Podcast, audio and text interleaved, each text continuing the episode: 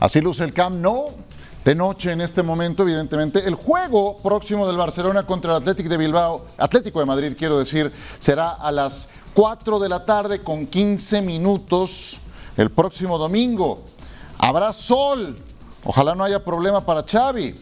Le preguntaron a Enrique Cerezo y dijo, tenían que haberle puesto sombrías en el campo después de esa última declaración tan desafortunada de Xavi tras el partido de visita ante el Getafe. Aquí nos encontramos y será ese seguramente un gran partido que usted podrá disfrutar por esta misma plataforma con el goleador Jared Borgetti. ¿Cómo estás, Jared? Muy bien, gracias. Buenas tardes. Buenas tardes. Eh, que en Qatar siempre todo estaba techado. no, pero pues, ¿qué, te digo? Así dijo. Que, rápido te malacostumbras. Que le afectó el césped. Bueno, es cierto que, en, en Qatar entrenaba de noche y jugaban de noche seguramente. Ajá, sí, sí, sí. Pero bueno. Sí, pues ojalá no sea ese un tema. Richard Méndez, qué gusto saludarte. Bienvenido. Un gusto como siempre, Ciro, Jared. La verdad que sí, ¿eh? que, la próxima vez que le pongan los partidos de noche para que no, no haya manera de que se queje Xavi. ¿eh? eh el partido frente al Atlético me parece que no va a ser eh, tan tarde, ¿no? Esta vez, así que si le viene el sol, cuidado. Cuidado, efectivamente. Bueno, a todo esto, para este gran partido que llevaremos a todos ustedes, nuestro compañero Rodrigo Fáez platicó con Antoine Grisman, con Antoine Grisman, que eh, nos entregó algunos puntos de vista muy, pero muy interesantes y comenzamos con esta primera parte que tiene que ver en buena medida con la estupenda racha que trae el Atlético de Madrid, cuya última derrota fue justamente contra el Barcelona hace ya un buen rato. ¿Siempre eh, habíais pensado llegar a este partido de segunda vuelta con esta racha espectacular que lleváis de victorias? Bueno, lo más importante es eso, ¿no? Eh, la confianza que, nos da sumar de tres en tres. Eh, al final estamos haciendo un buen juego, tenemos un nivel alto físicamente y, y, para nosotros pues eso nos da mm, fuerza para lo que viene. Antoine, del Atleti de la primera vuelta al de la segunda, ¿en qué ha cambiado el equipo? Bueno, yo creo la confianza de los resultados, ¿no? Eh, la confianza que te da luego eh, poder eh, jugar más cómodo en el, en el campo, disfrutar de, tu juego. No, no, lo hicimos bien en, la Champions, entonces no nos daba confianza en la Liga luego, ¿no? antes era complicado, ¿no? Porque hacíamos buenos partidos, pero no metíamos el, el gol o encajábamos muchos goles que no es eso no es el Atleti, entonces había que volver a reiniciar un, poco, eh, sobre todo las mentes y eso, el parón del Mundial yo creo que vino, vino muy bien para todo el mundo. Un Atlético de Madrid que quedó fuera de la Copa, que quedó fuera de Europa y se ha abocado nada más en la liga y eso se refleja en este registro. Más puntos en la segunda vuelta. El Atlético de Madrid tiene tantos como el Fútbol Club Barcelona. El tema es que el Barcelona lleva dos empates a cero de manera consecutiva, con un fútbol cansino, con un fútbol eh, anestesiado. Y antes había perdido contra el Real Madrid 0-4 en el Camp Nou. Tal vez el Barcelona de horas más oscuras contra el Atlético más brillante de la temporada. ¿Corre riesgo el Barça? Sí, sí, claro que lo corre. Claro que lo corre. Eh, aun cuando esté jugando en casa es un partido eh, difícil e importante porque el momento que vive el Atlético es, eh, es muy bueno y lo que imprime a todo esto, obviamente un técnico como Cholo Simone, es de, ponerle cuidado. El Atlético de Madrid creo es de los que mejoró muchísimo su, su nivel después de lo que fue el Mundial. En, un, momento hablábamos de que Madrid, el Atlético de Madrid era de los equipos que mejor fútbol estaba haciendo después de, bueno, al inicio del 2023, por decirlo así. Sí, sí, sí. Entonces, eh, le cayeron bien esta precisamente la llegada de este jugador de, del Barcelona. De Memphis. Eh, de, Memphis Depay. Que eh, junto con Antoine Griezmann, que tiene otro rol, que él lo dice, y la confianza obviamente que le da el Cholo Simeone para poder hacer lo que quiera en la parte de arriba, ¿no? Con otro con otra idea de juego. Ya no es el Antonio Griezmann que llegó de un inicio al Atlético de Madrid, que tenía más velocidad, que era quien jugaba al frente. Hoy tiene prácticamente todo rol y creo que lo, ha adquirido bastante bien, tomando mejores decisiones cuando el balón pasa por sus pies. Sí, entonces Jared, estableces que sí corre riesgo el, Barcelona. Sí. Con todo y todo. Por lo de Madrid y también por lo, del, por lo de Barcelona en sí. ¿eh? Ajá. ¿Coincides, Richard, con todo que el Cholo jamás le ha ganado al Barcelona en Camp Nou en torneo de liga? Incluso esa última derrota que tuvo el Atlético Madrid el Cholo Simeone fue el 1 a 0 con el que Barcelona ganó en el Metropolitano. Un partido que, por cierto, los de Xavi pasaron debajo del arco, ¿eh? colgados como, como murciélagos en, una de, en una de vestirse de Atlético de Madrid. Eh, yo creo que siempre, siempre corre riesgo Barcelona cuando ha perdido la estela de obtener buenos resultados, cuando no ha podido eh, mostrar pegada. Pero a eso hay que sumarle algo, ¿no? Si hay un partido bueno para que despierte un equipo como Barcelona, y no digo porque sea menos el Atlético de Madrid, todo lo contrario, es un partido bravo, es un partido eh, de esos que, que, son grandes, que hace que el jugador diga, bueno, aquí vamos a por todas, porque eh, sin ser un derby, sin ser un clásico de verdad, es un partido que te invita a luchar de poder a poder. Y Barcelona sabe cómo terminó ganando aquel partido en el Metropolitano y sabe el Atlético el nivel que lleva y la recuperación que ha mostrado hasta ahora. Entonces a mí me parece, sí, ciertamente corre riesgo Barcelona, como bien dice Jared, pero yo creo que esta es la clase de partidos bravos, ideales, para que, para que el Barcelona se sacuda. E, es diferente jugar contra el Girona, que se te mete todo atrás todo el partido, que contra un equipo como el Atlético, que cada vez que pueda va a ir a proponerte y es un equipo que sí tiene pegada. Sí, y algo que le ayudaría mucho al Barcelona, Jared, para despertar, como establece Richard, pues eh, sería el regreso de algunas piezas como la de Pedri, como la de Frenkie de Jong. Mañana sabremos, el sábado, si eh, tienen luz verde y vuelven a ser parte de la lista de convocados. El que todavía parece lejano o tendrá que esperar un poco más es Usman Dembélé. Pero Pedri, que lleva dos meses fuera, Frenkie, que lleva un mes, podrían regresar a la convocatoria de Xavi y esas son buenas noticias. Totalmente buenas noticias, ¿no? Y un jugador como Pedri que sabemos lo que le puede dar hacia el frente, que es un jugador que te marca diferencia. Y un jugador que de inicio a lo mejor no, no pensaba Xavi, no sé si en, eso, así al final, sí podría ser importante dentro de su esquema. Porque se hablaba mucho que le buscaban salida. Sí. Le buscaban salida. El verano. Bueno, hoy, pues te das cuenta que sí lo necesitas. Por supuesto. Porque que sí, la verdad no te da lo que te da eh, Frankie de Jong. Por más que Sergi Roberto lo pongan en esa posición también, no te da. Hoy lesionado Sergi Hoy Roberto. Lesionado, no te da también lo que te da Frankie de Jong. Un jugador que defensivamente es mejor, eh, es bueno, pero que ofensivamente también te cumple muy buenos roles. Eh, Richard, además de abundar un poco en este tema, en los eventuales regresos de Pedri y de Frenkie, por el otro lado, el Atlético de Madrid no podrá contar con una pieza determinante que es Marcos Llorente. No prosperó el recurso de apelación y no jugará por parte de Atlético. Tomás Lemar apunta a tomar su lugar.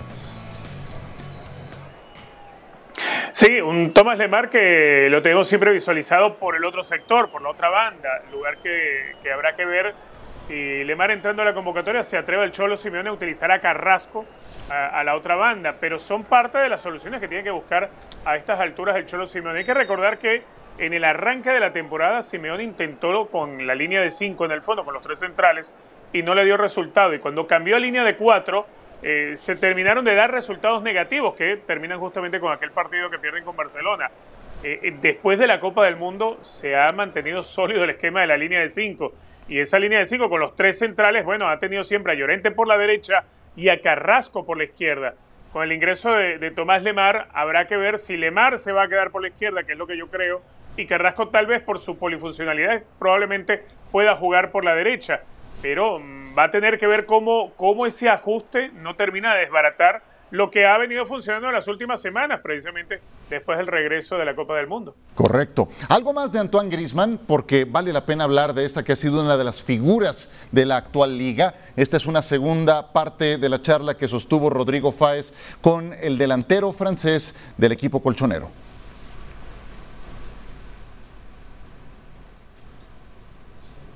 ¿Hubo algún momento de la temporada, sobre todo al principio, entre que el equipo no acababa de arrancar, eh, tu situación contractual con aquello de, jugar solo unos, unos, minutos, que sentías igual quizá algo de frustración o, como líder que eres al final eso lo dejabas de un lado? Sí, al final es difícil, aunque llegas aquí al vestuario y a la ciudad deportiva, pues eh, pones la sonrisa y haces como si, si, nada pasa, pero, pero sí era muy, muy difícil, muy complicado, eh, duro casi, porque veía que podía aportar más. Del Antoine del Barça al Antoine del Atlético de Madrid, ¿cuál puede ser la diferencia? Quizá esa posición, el peso específico que tienes aquí.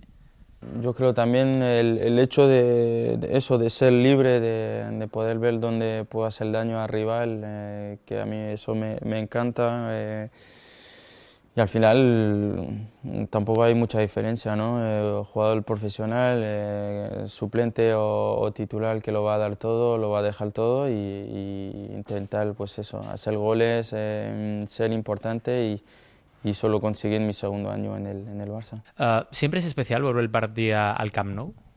Sí, porque al final fue mi estadio durante dos años, eh, un año donde era muy complicado porque era nueva posición, eh, nuevo vestuario, eh, nuevo juego, eh, mucho más de, de posesión, de,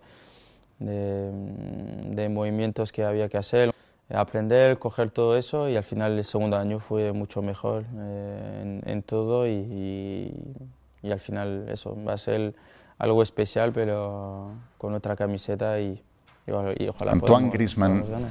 Hay mucha tela para cortar. Más contribuciones directas de gol en la actual liga. Lewandowski, muchos más goles que asistencias. Griezmann más equilibrado, es el segundo en ese rubro. La mejoría de Antoine Griezmann, Jared. ¿cómo? Sí, él, él, lo dice bastante claro, ¿no? Eh, es un equipo en el cual se siente muy cómodo, es un técnico que conoce y que entiende el por qué en algunas ocasiones tiene que ir a la banca. Así, mira, encajan sí, muy bien. Así es, ¿no? Y creo que eh, hay que darle su mérito también a Cholo Simeone, ¿no? Entendiendo el momento de Antoine Griezmann, de no, como lo comenté al principio, de no querer hacer que te dé lo que te dio unos años atrás, cuando era más joven. Uh -huh. Hoy su rol es otro. Hoy el rol es de un jugador más pensante, de un jugador que no tiene que correr tanto uh -huh. y que lo puede apoyar en otro tipo de circunstancias, ¿no? Entonces, para mí creo que es un jugador que se ha mantenido bien. A lo mejor fue exagerado, creo, lo que, en lo que lo compró el Barcelona. Eh, sí, bueno, y ridículo bien, por lo viendo, que lo vendió. Sí, pero viendo los precios sí. que hoy se manejan también en ciertos jugadores, pues dices, bueno, ¿qué sí. puedes pensar, no? Oye, eh, pero en definitiva es un gran jugador. Es que el Barça ha sido muy amigable con el Atlético de Madrid en, ciertos traspasos, ¿no? Acuérdate de lo de Luis Suárez. También. Hay, hay varios, hay varios en esa lista. Eh, creo, eh, Richard, ahora que se hace el recuento, algo que le habrá impactado mucho en esa primera etapa, parece que fue hace años, de la temporada a Antoine Griezmann, era que apenas podía jugar 30 minutos por ese acuerdo que había, estaba topado y me imagino la frustración que habrá vivido en esa etapa inicial. Uh -huh. Sí, sin duda alguna, además que por exigencia propia de la directiva, porque la directiva había aceptado de esa manera la negociación con el Barcelona, eh, estaba imponiéndose por encima de lo que eh, es el concepto que tenga de planificación de partido el Cholo Simeone y por eso eh, a veces no podía utilizarlo en partidos que lo necesitaba o no lo podía poner de titular y siempre eh, tener que estar dosificando los minutos en la cancha. Es diferente cuando puedes contar con Griezmann, como bien marcaba Jared, en ese rol estelar, ese jugador que te sirve para las transiciones, pero que además sabe bajar los metros que tiene que bajar y esperar por dónde dar la salida y el desahogo necesario y un equipo como está hoy estructurado el Atlético de Madrid, que a la hora de salir al contragolpe salen como galgos y puedas tener la facilidad de encontrarte con un Ángel Correa o con el desdoble de Carrasco o de, Marcos Llorente cuando cuentas con él, sin duda alguna que una, pieza como, como Antoine Griezmann no te va a servir como una bujía, es que es el motor completo, eh, es el que puede dar esa, esa facilidad para encontrar la pegada, además que esa capacidad que, que quizás no le conocíamos a Griezmann por estar jugando siempre tan cerca del arco rival, esa, esa precisión para entregar la pelota siempre con ventaja para el compañero. Esos son eh, ese tipo de, de, detalles que te va dejando un Griezmann que hoy lo vemos en ese rol eh, diferente al que tuvo antes, pero sin duda alguna entre la madurez, la capacidad y la inteligencia que tiene para llevar adelante está también el entender perfectamente lo que pide el Cholo Simeone. Les quiero hacer una pregunta morbosona Suéltala. antes de cambiar de tema. Suéltala. Xavi, año 2016, dijo, el modo de jugar del Atlético de Madrid no es de equipo grande. Ya sabes que esto de los estilos y de, uh -huh. y que ganar con, qué sé yo, que tanto quiere priorizar, ¿no? Ahora se han multiplicado los resultados de 1 a 0 del, del Barcelona, pero bueno, lo dijo alguna vez. O el caso Antoine Griezmann mm, por todo ese pasado con el Barcelona. Él dice, sí fue mi casa durante dos años, pero no la pasó bien. ¿Quién le trae más ganas a quién? ¿El Cholo a Xavi o Griezmann al Barça? No, yo creo que el Cholo a Barcelona. ¿El Cholo a Xavi? Ajá. Sí, sí, sí. A- aparte de eso que comienzas, eh, que, que comen- comentaste al principio de que no juega como equipo grande, pues también esta temporada Barcelona no ha jugado como tal, ¿eh? Los últimos dos no han sido de equipo grande, la verdad. No han jugado como tal. Han cambiado la esencia de los últimos 10 años del Barcelona. Por priorizar el ganar por ganar. ¿No? Y- porque- y, van, y van camino a ser Y campeones. van camino a ser campeones, pero no, tampoco es decir es El el, Barcelona, no sí, es, es la escuela, el Barcelona es a lo que jugamos, a lo que pretendemos, ¿no? No, no lo es. No le es ni cerca a lo que jugaba Xavi cuando estaba como jugador. ¿no? Entonces, hoy sí yo creo que eh, para mí es mucho más fuerte las ganas de, de ganarle Cholo a Xavi en su casa, Ajá. porque no salió mal tampoco Griezmann del Barcelona. ¿no? Sí. ¿Quién le trae más ganas al otro, Richard? A ver, yo creo que definitivamente es el Cholo Simeone, ¿no? Porque se le ha de algún modo menospreciado con aquellas declaraciones de Xavi sobre lo que ha construido Simeone a lo largo de más de una década ya. Eh, Simeone cambió la forma de pensar del futbolista del Atlético, pero que además de eso enamoró a la afición con su estilo de juego.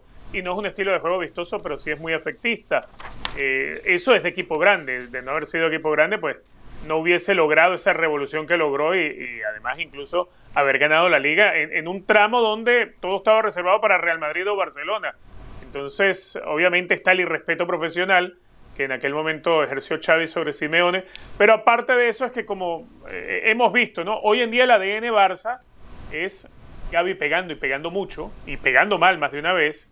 Hoy el ADN Barça ha terminado siendo Ter Stegen muchas veces protagonista. O sea, hoy el ADN no se parece ni siquiera a una, una, una fotocopia mal hecha ni pirateada de, de lo que era el Barcelona hace unos años. Entonces, no es tratar de vender la idea de que, bueno, el que no juega como juego yo es el malo, y yo, aunque juegue así y pierda así o empate así, eh, soy bueno. No, porque hoy en día Barcelona ya no es un equipo que, que con la posesión sea capaz de doblegar al rival. Eh, Barcelona puede tener detalles, puede tener chispazos de, de lo que llegó a ser, pero hoy ni son los mismos actores, ni es tampoco el mismo entrenador. Yo todavía creo que Xavi tiene mucho por crecer como técnico, como entrenador. Ha dado muestra de ser un gran entrenador cuando le tocó eh, ganarle al Real Madrid y asaltarle la liga en aquel 3 a 1, que es el, eh, el, partido que creo termina eh, acabando con las aspiraciones del Real Madrid, pero que además eh, tratar de imponerse de esa manera sobre la idea de un técnico como Simeone me parece a mí que está muy mal en lo profesional. Ahora, Simeone va a saber convertir esa molestia y esa rabia y aprovechar las molestias de Griezmann, por ejemplo, para cargar de rabia al equipo y que salga a comerse a Barcelona en Camp Nou. Sí, es tal vez la última curva del actual torneo para el Barcelona antes de encaminarse al título, pero cuidado si lo pierde. No sé, me, me resulta muy difícil pensar que se le pueda ir esta liga al Barcelona, pero bueno, cómo, el Atlético anda muy Perdón bien. por salirme un poquito del, no, no, por tema, favor. pero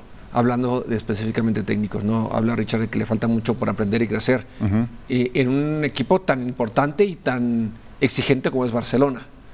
Y sí, creo que le hace falta mucho. Uh -huh. Y creo que en ese sentido, en el tiempo que tiene Mikel Arteta en el Arsenal, ha aprendido muchísimo más. ¿eh? Ha construido sí. algo sí, más complicado y lo ha hecho jugar muy bien. Sí, se le está yendo la liga. Se está yendo la liga. 3 a 3 hoy de acuerdo. contra el sotanero, pero es que caray, también sí. contra quién está jugando. No, claro. ¿no? ¿Y qué jugadores tiene? Dime si tiene jugadores Arteta no, como no, los no, tiene Xavi. No, ni cerca. Ni, ni como el City. Nada, nada que ver, sí. Nada que ver. Eh, por cierto, eh, Laporta, Joan Laporta viajó el día de hoy a Eslovenia para reunirse con Alexander Seferín. Pues no sé, a lo mejor para asegurarse que no vaya a caer por ahí una sanción de los torneos UEFA.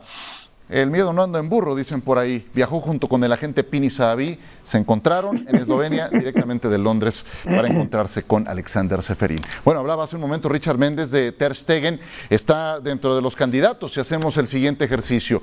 Eh, del 1 al 3 vamos a analizar candidatos para ser el jugador más valioso de la liga. Si hoy tuviéramos que hacer un corte de caja, Jared Borgetti, 1, 2 y 3. Ahí tenemos algunos Uno, candidatos. dos tenemos a Benzema, a Lewandowski, a Courtois, a Griezmann, Ter Stegen. Número 3 de jugadores más valiosos de la liga, ¿quién pones al día de hoy? De tercero pongo a Benzema. Tercero pones a Karim Benzema. Perfecto.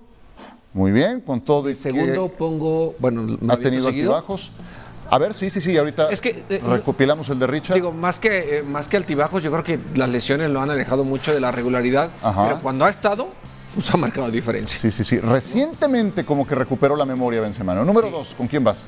Me tendría que quedar con Ter Stegen Ajá. Como no, va a ser el Zamora de la, de la temporada. Sí. y de primero, pues, el goleador al final es el goleador. A Lewandowski. Sí. Con todo y lo... ¿En serio? Aquí yo creo que va a haber contrapunto. Bueno. Bueno, e- es, es- es muy normal que Jared escoja al goleador. Vamos con Richard Méndez para que nos dé del 3 al 1 su lista de jugadores más valiosos de la liga. Venga, Richard.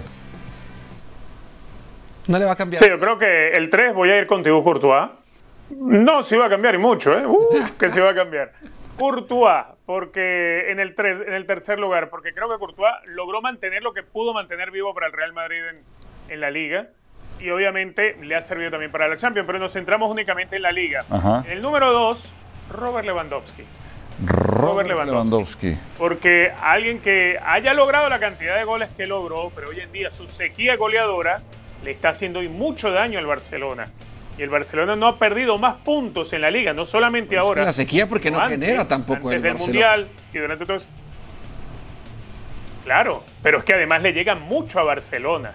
Y Barcelona defiende mal, salvo por ahí alguna, algún partido de Ronald Araujo, alguno que otro partido como, como eh, eh, eh, el de Christensen que salvó en la raya contra el Atlético. Pero de resto la gran figura para que hoy Barcelona esté el líder indiscutido y habiendo ganado un montón de partidos goleando por 1-0 se llama Marc-André Ter Stegen. Ese es el uno. Y yo sí defiendo al gremio de los arqueros. Ah, pues sí, es que también, ¿quién lo dice? Pues sí, es arquero. Claro, tenemos que defender al gremio. Ah, muy bien. Sí. Perfecto.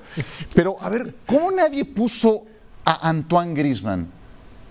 Pero si uno analiza la temporada que Grisman ha tenido, a mí me parece relevante. O sea, creo que tendría que estar en cada top 3. Yo puedo compartir lo de Ter Stegen y, y lo voy a dejar como número uno.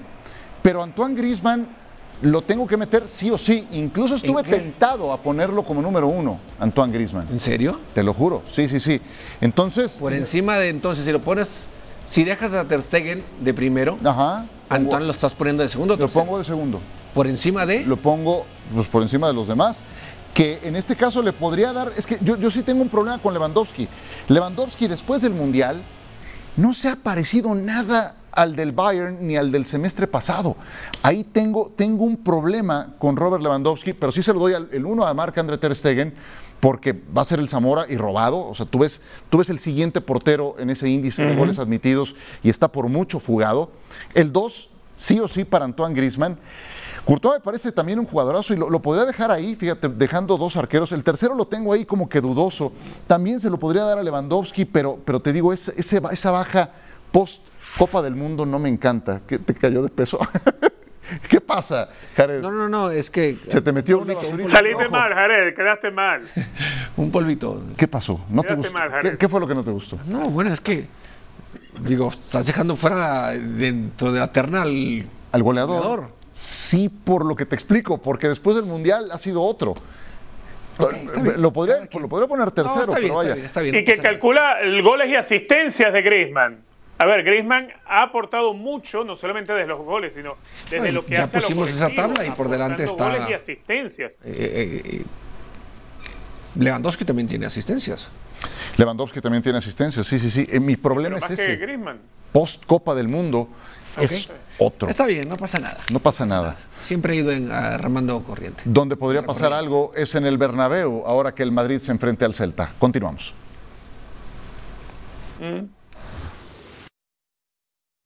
Antes, la invitación a que no se pierdan este Fútbol Club Barcelona contra Atlético de Madrid. Ya saben, tenemos previo, medio tiempo, pospartido, en fuera de juego, además de la transmisión en directo de este juegazo. La última curva, tal vez, que enfrente el Barcelona para la próxima campaña.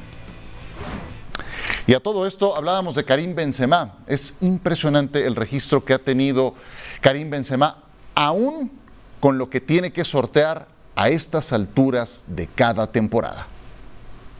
Y sí. Uy, qué buena pelota, qué buena pelota. Benzema, Benzema, Benzema, Benzema, Benzema, Benzema, golazo. Gol, gol, gol, gol. Gol.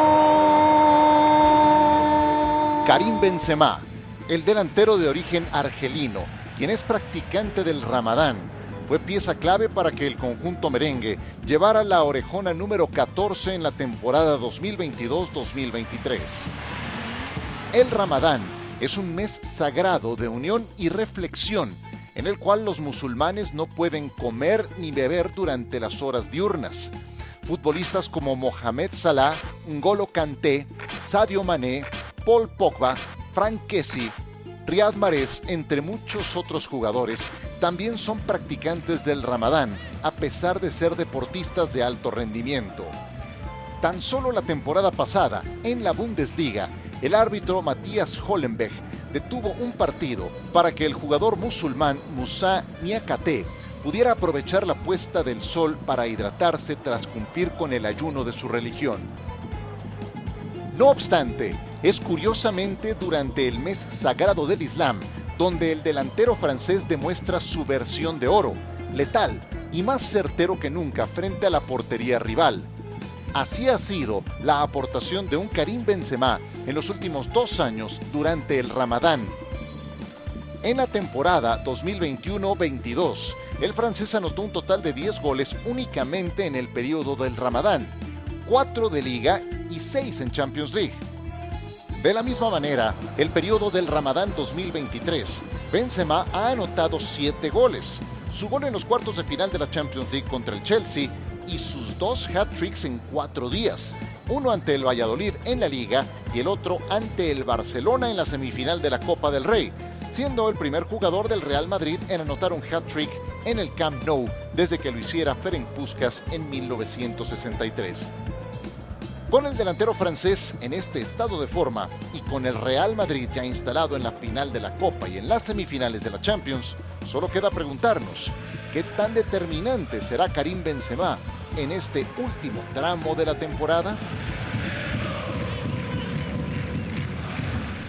Ancelotti puso especial énfasis en el caso Benzema el día de hoy en su rueda de prensa, además de que habló de los calendarios y los saturados que están. Y sí, lo que le viene al Real Madrid es mortal para el resto de la campaña y a Karim lo tiene que ir dosificando, saber cuándo sí, cuándo no. Viene el partido contra el Celta y este es precisamente el calendario.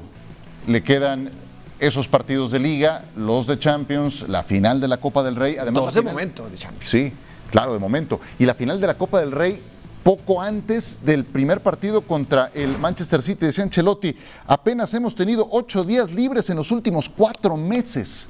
Van contra el Celta. Bueno, pero ahí quieren estar, ¿no? Es la obligación del club. Y, y no son los únicos que están así, ¿eh? No son los únicos. No hablaba eh, en una entrevista, eh, bueno, en el programa de, de ESPN, Rodrigo, nuestro compañero en España, que Karim Benzema eh, en esa que está a punto de renovar Ajá. y él había solicitado al Real Madrid que contrataran otro delantero.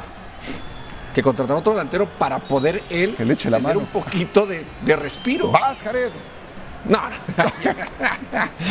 no, creo que, imagínate, ¿no? Un delantero de la calidad, de la capacidad, de lo que le ha dado al Madrid. Decir, contraten a alguien más, por favor. Ajá. Ya, Bueno. porque, o sea, tengo que ser yo. Ajá. Yo y siempre yo, y si no soy yo, ¿quién? Pues sí, eh, lo, lo tienen que dosificar. Eh, ¿Será el momento ahora contra el Celta, eh, Richard, o no? Yo creo que sí, además que tuvo un golpe en el último partido que jugó a mitad de semana contra el Chelsea. Creo que le viene bien a Benzema algo de descanso. Eh, lo que pasa es que ha- hay dos situaciones, ¿no? Una en la que ya el propio Karim Benzema había estado pujando, que no hay otro 9 que le pueda hacer competencia a Benzema. Un, equipo como el Real Madrid tiene un solo verdadero 9-9-9 de esos goleadores. Eh, los demás intentos, pues, no han resultado.